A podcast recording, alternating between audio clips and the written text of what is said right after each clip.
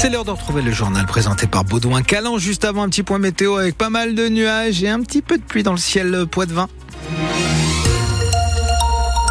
Mais tout d'abord, euh, Baudouin, les hommages très nombreux la disparition de Robert Badinter. La figure des années Mitterrand, brillant avocat et ex-garde des Sceaux, il a incarné jusqu'à son dernier souffle le combat pour l'abolition de la peine de mort. Un hommage national lui sera rendu, a annoncé Emmanuel Macron, de Jean-Luc Mélenchon à Jordan Bardella. Tous s'accordent sur l'aura et l'éloquence de Robert Badinter.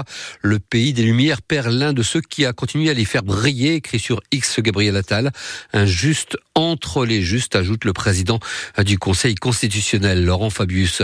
Le 17 septembre 1981, alors garde des Sceaux, à contre-courant de l'opinion, son discours à l'Assemblée nationale restera à jamais historique.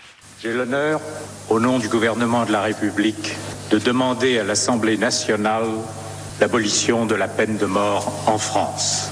Demain, grâce à vous, la justice française ne sera plus une justice qui tue. Il n'y aura plus, pour notre honte commune, des exécutions furtives à l'aube, sous le dais noir, dans les prisons françaises. Demain, les pages sanglantes de notre justice seront tournées. À cet instant, à cet instant, j'ai le sentiment, plus qu'à aucun autre, d'assumer au sens ancien au sens noble, le plus noble qui soit. Le mot de ministère, c'est le service. J'ai le sentiment de l'assumer. Demain, c'est l'abolition. Législateur français, de tout mon cœur, je vous remercie. Le discours très émouvant de Robert Badinter qui a obtenu l'abolition de la peine de mort. On lui doit aussi l'abolition des juridictions d'exception ou encore la dépénalisation d'une partie de l'homosexualité. Sa biographie et les réactions sont à retrouver sur votre application France Bleu.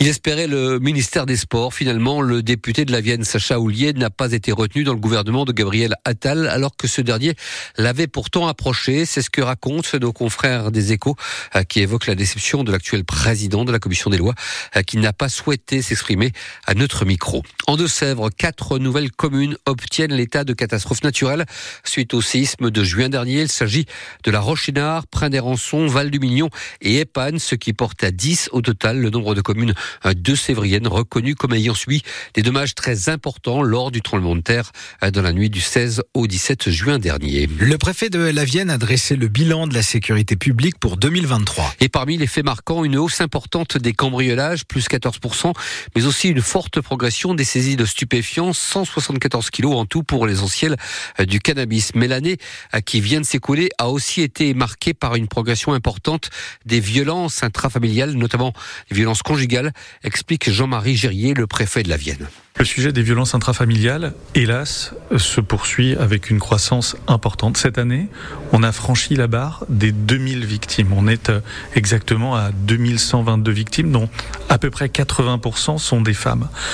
Donc nous, on doit toujours s'améliorer pour recueillir la parole, pour euh, bien accueillir. Maintenant, on a une psychologue au commissariat de Poitiers, on a aussi des intervenants euh, sociaux parce qu'il ne s'agit pas juste de recueillir la plainte, on démarre et on amorce l'accompagnement social en particulier pour le logement derrière. Et donc, il faut à la fois euh, bien dire à chacune et à chacun de venir déposer plainte. On intervient vite pour protéger la victime, pour judiciariser bien évidemment et pour l'accompagner. C'est un phénomène qui est en hausse constante, en particulier depuis le Covid, et qui doit tous nous mobiliser.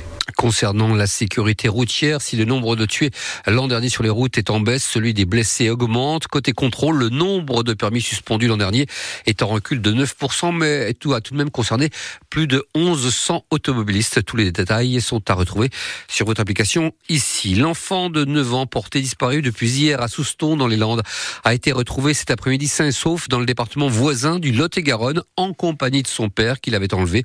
Celui-ci a été placé en garde à vue. Une centaine de militaires, trois hélicoptères et des équipes cynophiles avaient été déployés pour retrouver l'enfant.